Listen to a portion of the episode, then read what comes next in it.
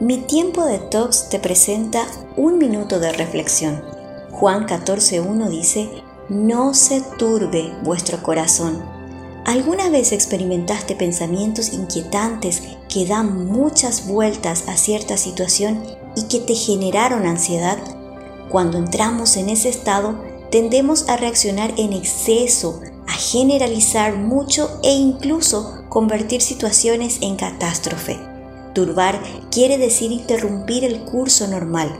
Así que cuando estos pensamientos alteran tus emociones, puedes hacer una pausa, respirar profundo y pedir al Espíritu Santo que te muestre su realidad, creyendo en el poder de Dios y en Jesús.